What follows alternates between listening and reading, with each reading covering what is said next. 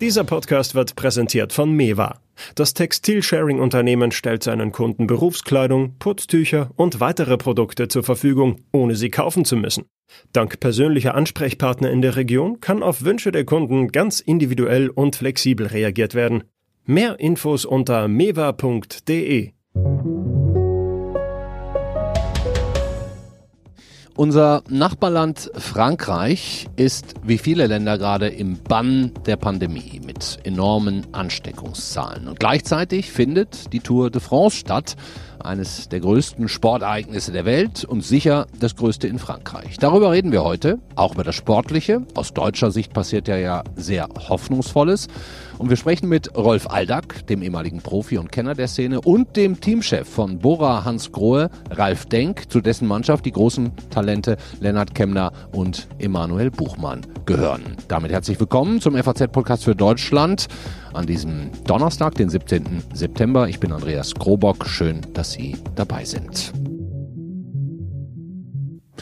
Die Corona-Ansteckungszahlen, die uns im Moment täglich aus Frankreich erreichen, die zeigen, dass unsere Nachbarn viel mehr Probleme haben, mit der Pandemie klarzukommen als wir. Am Samstag zum Beispiel, da waren es 10.000 Neuinfizierte an nur einem Tag und täglich kommen ja 500, 600 Menschen mit schweren Symptomen in die Krankenhäuser. Da scheint es, als hätten die Franzosen gerade ganz andere Sorgen als die Tour de France. Fragen wir am besten nach bei unserer Korrespondentin in Paris. Hallo, Michaela Wiegel.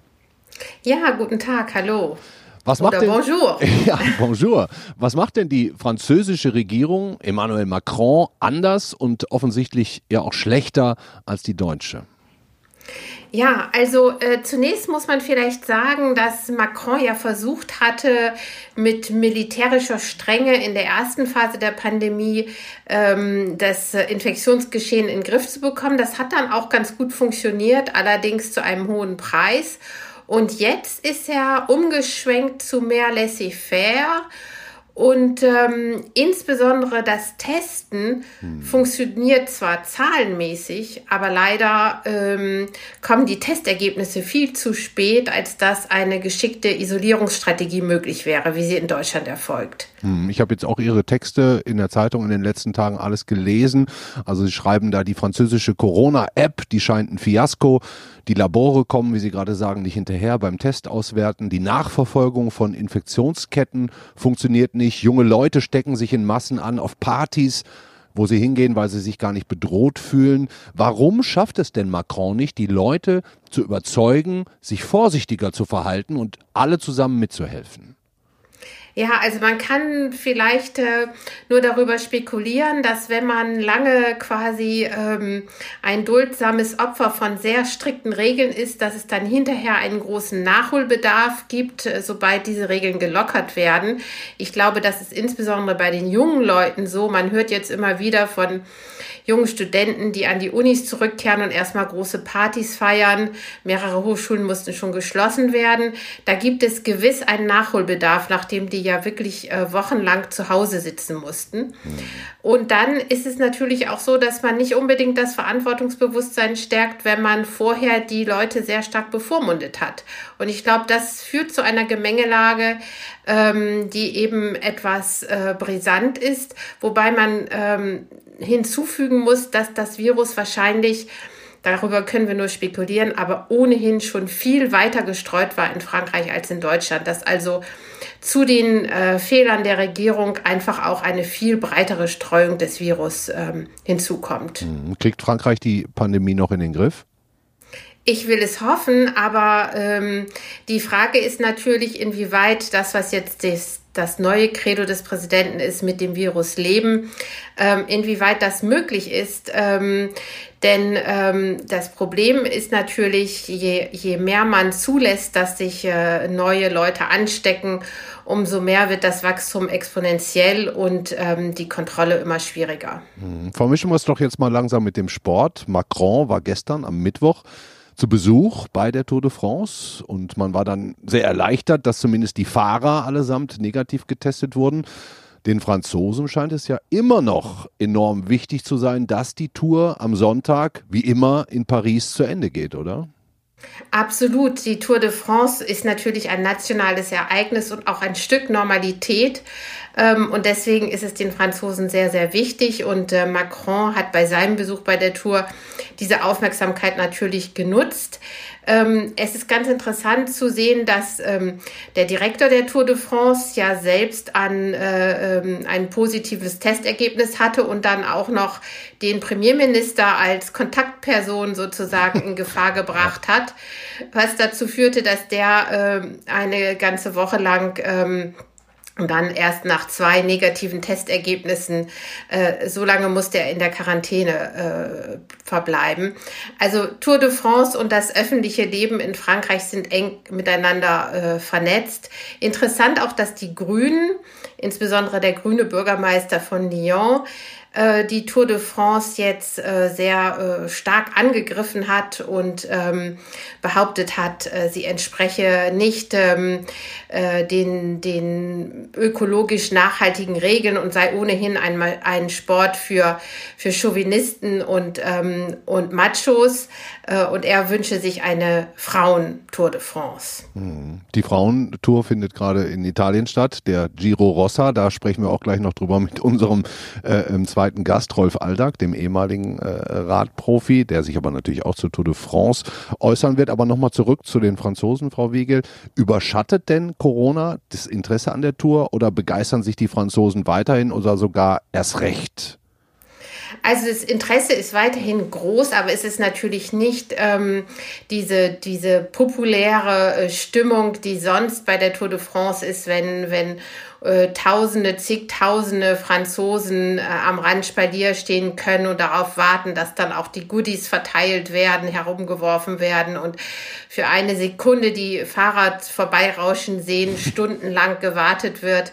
Ähm, das fehlt natürlich und das führt natürlich schon dazu, dass es äh, auch das späte Datum, normalerweise ist das ja sozusagen der Höhepunkt auch der Sommerferien für viele Franzosen, dass man dann irgendwie bei einem guten Glas Rosé äh, nochmal am Fernseher die Tour guckt, während jetzt natürlich die Kinder wieder in der Schule sind und die Leute wieder langsam aber sicher an den Arbeitsplatz zurückkehren. Das trübt natürlich ein bisschen die Stimmung. Aber dass die Tour stattfindet, war doch den Franzosen sehr wichtig. Mhm. Dankeschön, Michaela Wiegel. Alles Gute nach Paris. Ich bedanke mich.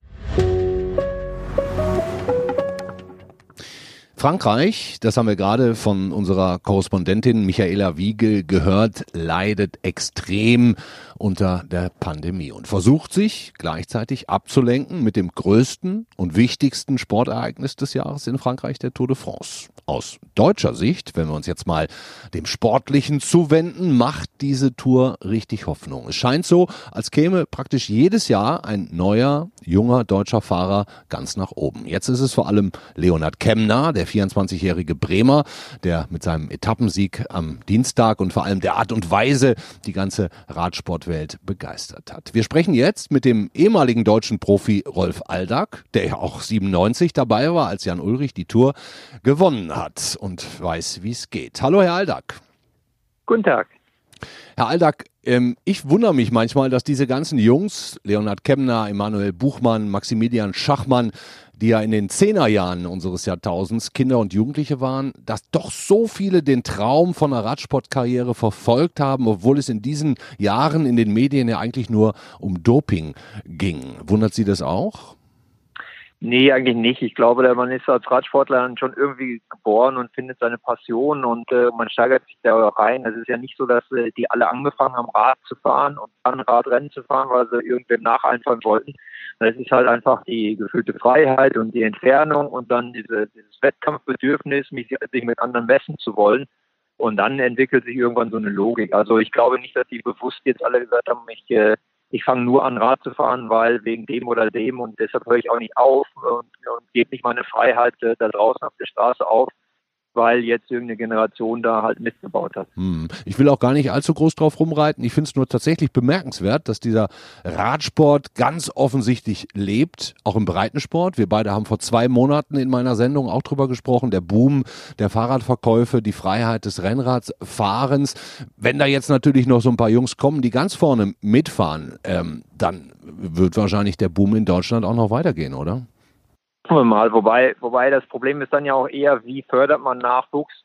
Diese Gefahr da draußen auf der Straße, also diese Idee mit einem Neunjährigen in dem Straßenverkehr, mit diesem Irrenhaus äh, zwischen Kampf zwischen Autofahrer und Radfahrer, äh, sich zu beteiligen und indem man da mit Kindern auf der Straße äh, trainiert und Radfahren geht, da habe ich halt so einen riesen Respekt vor. Ich kann mir halt nicht vorstellen, wie es für mich selber wäre, wenn ich halt sagen würde, ich muss dann bei den Eltern stellen und sagen, ähm, keine Ahnung, ähm, Lars kommt nicht mehr nach Hause, weil da ein durchgedrehter Autofahrer ihn niedergemetzelt hat. Wenn es halt lebensgefährlich ist, mit dem Fahrrad auf der Straße unterwegs zu sein, wenn es die Eltern verbieten, aus guten Gründen.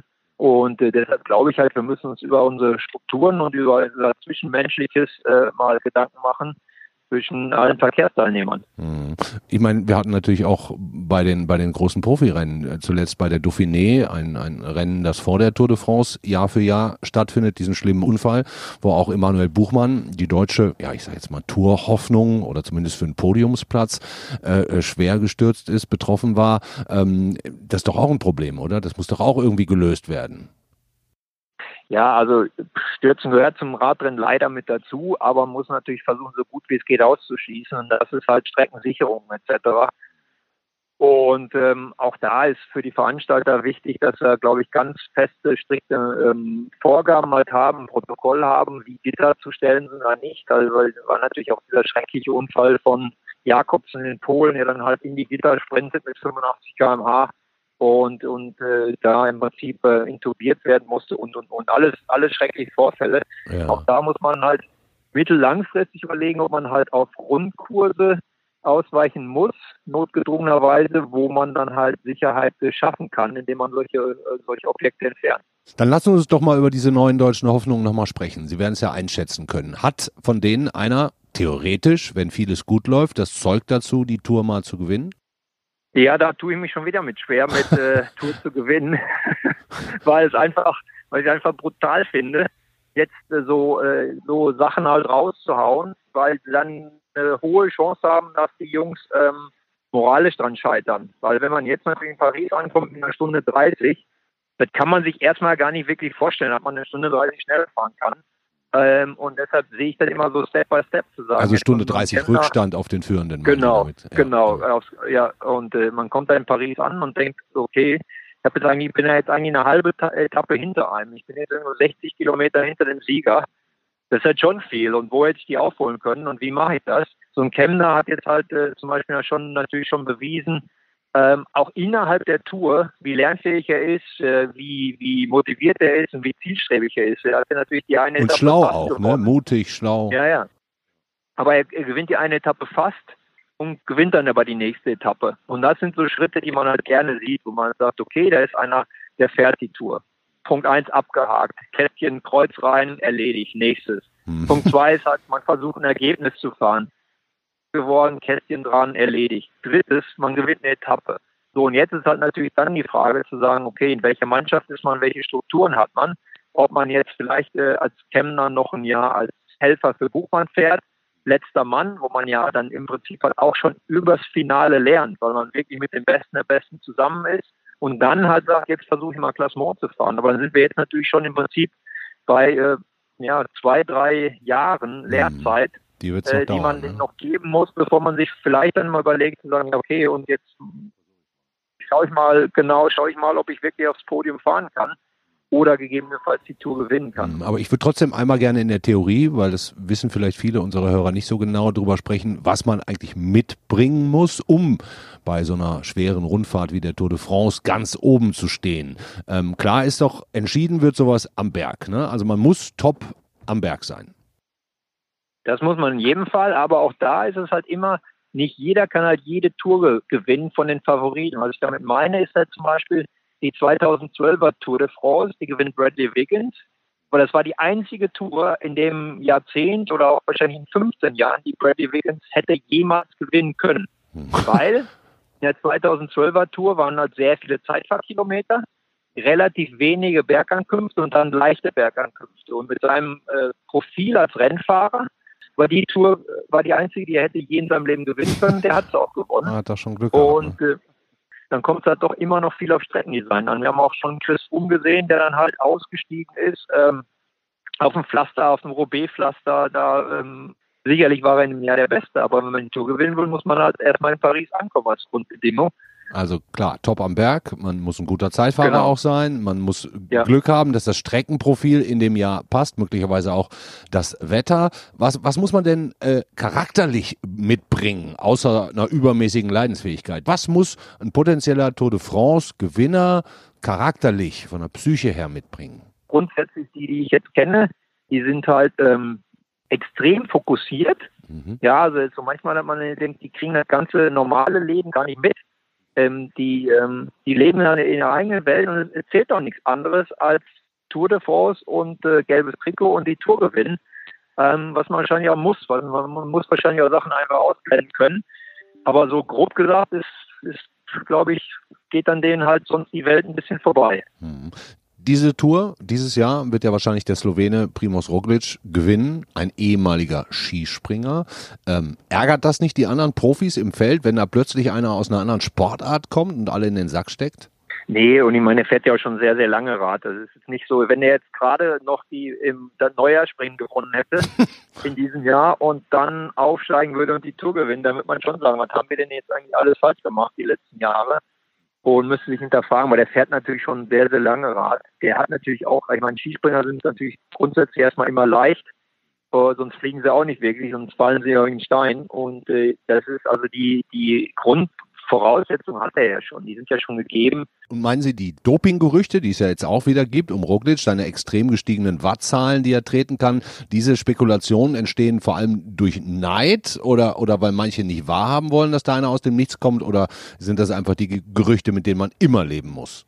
Ja, Toursieger muss man, und das ja auch nicht unberechtigterweise, nee. äh, ich meine, zeigt ja auch die Historie, muss man sich halt kritischen Fragen stellen. Die Frage ist jetzt für mich immer sozusagen, okay, wie, wie wird es gehandelt? Und dann gibt es halt Wissenschaftler, die Zahlen auch analysieren können. Da muss man das Verhältnis setzen, zu sagen, warum fährt er jetzt noch schneller als ein Pantani ähm, zu seiner Zeit berghoch? Und da muss man einfach äh, schauen, zu sagen, okay, wie ist das Gewichtsverhältnis zur Leistung? Wie ist jetzt inzwischen das Material, Carbonfahrräder? Wie leicht sind die Fahrräder und kann man es dann erklären oder kann man es dann nicht erklären. Dass es kritische Fragen gibt, ist ja ganz klar. Hm. Herr Allack, Sie sind dieses Jahr nicht mit in Frankreich, betreuen jetzt als sportlicher Leiter das Frauenteam Canyon Esram, gerade beim Giro in Italien. Wären Sie auch gerne mal wieder auf der Tour dabei in irgendeinem Team oder würden Sie gerade gar nicht tauschen wollen? Sagen wir mal mit Ralf Denk zum Beispiel, dem Teamchef von Kemner und Buchmann. Nee, gerade jetzt nicht. Also ich habe jetzt äh, in meinem Leben 27 Tour de France gemacht ähm, also das ist schon relativ viel. Und dann ja keine Tour de France zu machen, äh, ist jetzt mal eher zum Luftholen ganz schön und andere Erfahrungen zu sammeln hier beim, beim äh, Gio Rosa mit den Frauen äh, ist, glaube ich, auch ja einfach für mich persönlich, für die persönliche Sache so total klasse und deshalb würde ich nicht tauschen. Ich war, ich war ja in ich war in Nizza, weil wir hatten ja auch La Course, also das Damenrennen auf der gleichen Strecke wie die erste Etappe, nur eine Runde weniger. Und äh, ich habe dann ja schon auch viele Leute gesehen, aber muss gerade sagen, unter den Rahmenbedingungen jetzt, wie sie jetzt gerade sind, bin ich wirklich froh, nicht da zu sein. Ja, Herr Aldag, dann äh, würde ich sagen, allerbeste Grüße nach Italien. Danke. Dankeschön. Tschüss. Dankeschön. Ja, schönen Tag. Wir haben jetzt noch kurzfristig eine spannende Gelegenheit bekommen, und zwar mit dem Teamchef von Bora Hans Grohe zu sprechen, Ralf Denk. Dem Mann also, der gerade mit seinem Team bei der Tour de France von sich reden macht und mit Emanuel Buchmann, Lennart Kemner und auch Maximilian Schachmann ja mit die talentiertesten deutschen Fahrer in seinen Reihen hat. Hallo, Herr Denk. Hallo, grüß Gott nach Frankfurt. Wir müssen mal kurz aufklären. Wir nehmen das Gespräch kurz vor Ende der heutigen Etappe auf. Wo erwischen wir Sie denn gerade? Ah, ich bin im Teambus. Der Bus äh, reist eigentlich immer vom Start. Da schmeißt man dann quasi die Rennfahrer raus und, äh, und sammeln sie im Ziel wieder ein. Und äh, der, ich äh, genieße die Reise immer von A nach B äh, per Bus und die Rennfahrer dann äh, per Rad. Mhm. Das heißt, Sie sitzen jetzt im Teambus am Ziel, verfolgen das Rennen im Bus am Fernseher und sind auch in den Funkverkehr eingebunden oder hören zumindest zu. Nee, Funkverkehr nicht. Das okay. äh, funktioniert über die Distanz nicht. Aber Ich brauche auch meine sportlichen Leiter, die wo hier im Mannschaftswagen sitzen äh, und die, die Taktik vorgeben, äh, nicht kontrollieren. Äh, ich habe vollstes Vertrauen zu denen. Ja, die diesjährige Tour ist auf jeden Fall ein Riesenerfolg für Ihr Team mit dem ersten Etappensieg für Bora Hans Grohe bei einer Frankreich-Rundfahrt überhaupt durch Lennart Kemner am Dienstag. Was wünschen Sie sich noch für die letzten Tage? Einen Sprintsieg Ihres Superstars Peter Sagan? Ja, ähm, so ganz zufrieden, da muss ich korrigieren, sind wir nicht. Äh, okay. Wir waren ja hier schon mit Ambitionen ange, angereist, äh, mit Emanuel Buchmann äh, das Podium in Angriff zu nehmen. Da sind wir doch äh, äh, weit weg. Emanuel äh, hat sich nicht erholt von den Verletzungen im Vorfeld bei seinem, von seinem Sturz beim Kriterium die Dauphiné. Lennart Kemners Etappensieg war großartig für uns und sicherlich äh, auch äh, versöhnlich. Aber wie gesagt, äh, das ganz große Ziel ähm, mit Emanuel Podium äh, oder auch mit, äh, mit Peter Sagan das grüne Trikot zu erreichen, da sind wir äh, hinter, hinter unsere Erwartungen geblieben. Hm, aber wenn wir jetzt mal in die Zukunft schauen, ähm, Sie haben ja noch Zeit. Angst müssen Sie nicht haben. Ihre beiden großen Sponsoren und Namensgeber, Bora und Hans Grohe, haben vor der Tour die Verträge bis zum Jahr 2024 verlängert. Kein schlechtes Zeichen in diesen Zeiten. Damit lässt sich doch arbeiten. Was haben Sie vor in den nächsten Jahren? Ja, sicherlich. Äh, das ist zuerst mal schön, dass die Sponsoren äh, auch in, in wirtschaftlich schwierigeren Zeiten zu uns halten. Äh, absolut. Das hat uns sehr gefreut. Ähm, wie äh, wir das in den nächsten Jahren angehen, welche Strategie die Mannschaft äh, wählt, dazu müssen wir uns beratschlagen nach der Saison. Mhm. Äh, wir haben äh, mit Peter Sagan äh, den dreimaligen Weltmeister, den äh, Klassikerstar in unseren Reihen, äh, dem sein Vertrag läuft noch bis Ende 21. Äh, das muss man sich mal betrachten, äh, ob er die Mannschaft äh, ihn als, äh, als Kapitän weiter äh, haben will äh, in, in, Richtung, äh, in Richtung Zukunft oder ob man sich un, äh, umorientiert. Also wie gesagt, das ist alles offen und wir sind zuerst jetzt mal froh, dass äh, wir äh, die Verlängerung äh, bekommen haben von unseren Sponsoren und wie die Mannschaft sich ausrichtet, da werden wir uns im Winter dann eben dazu beraten. Hm, ich kann mir aber vorstellen, Sie haben es ja gerade auch gesagt, der eigentliche Mann fürs Gesamtklassement, Emanuel Buchmann, vorher schwer gestürzt, konnte jetzt nicht die Rolle spielen, die man ihm zugetraut hat, aber der Traum von Bora Hans Grohe aufs Podium zu kommen oder vielleicht sogar ein Toursieg, der ist ja nur aufgeschoben und nicht aufgehoben, oder? Äh, sicherlich, weil äh, die Tour de France ist natürlich äh, äh, unser größtes Gut. Gell? Und wenn man da gut abschneidet, dann ist quasi die, die ganze Saison schon gerettet. und äh, äh, ja, es ist so. Wir ist generieren so, hier, ja. bei, hier bei der Tour de France 60, 70 Prozent unseres jährlichen Werbewerts.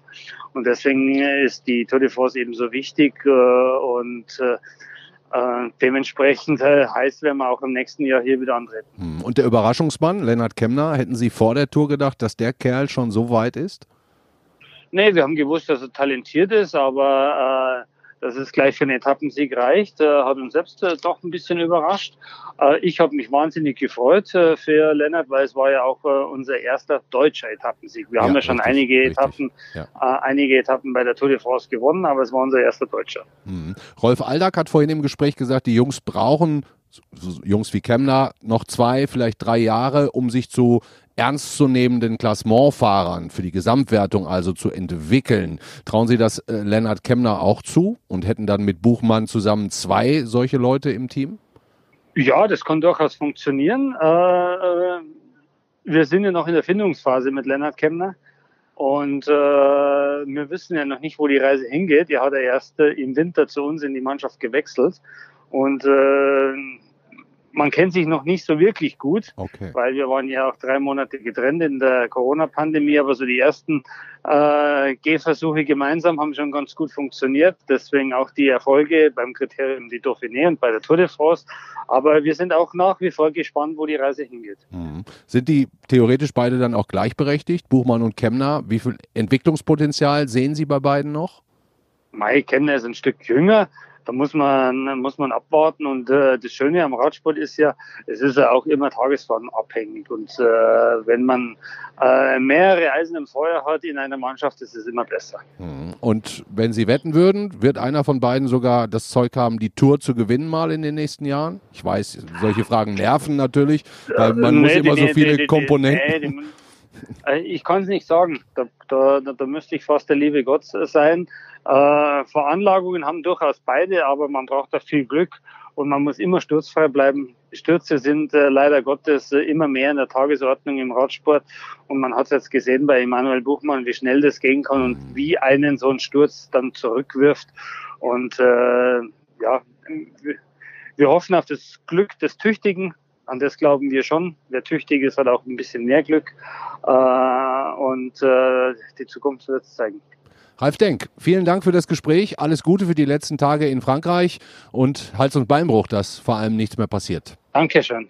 Schöne Grüße zurück nach Frankfurt. Wir haben jetzt über das Thema Doping nur am Rande gesprochen. Erwähnt werden muss zum Ende aber noch, dass gestern in München einer der größten Dopingprozesse hierzulande begonnen hat, gegen den mutmaßlichen Doping-Doktor Mark S. Der soll noch bei der Tour de France vor zwei Jahren, 2018, im großen Stil Blutdoping betrieben haben, auch bei Olympia- und Ski-Weltmeisterschaften. Hoffentlich wird das alles in den nächsten Wochen lückenlos aufgeklärt. Für Fans des Radsports, und da bin ich ehrlich, da zähle ich mich auch immer noch dazu, wäre es ein herber Rückschlag, wenn sich herausstellen sollte, dass schon wieder viele Sportler beteiligt waren und sich für Doping entschieden haben. Das war's für heute mit unserem FAZ-Podcast für Deutschland. Es ist Donnerstag, der 17. September. Morgen sind wir nochmal für Sie da. Ich wünsche Ihnen aber jetzt schon mal einen schönen Wochenausklang. Ciao.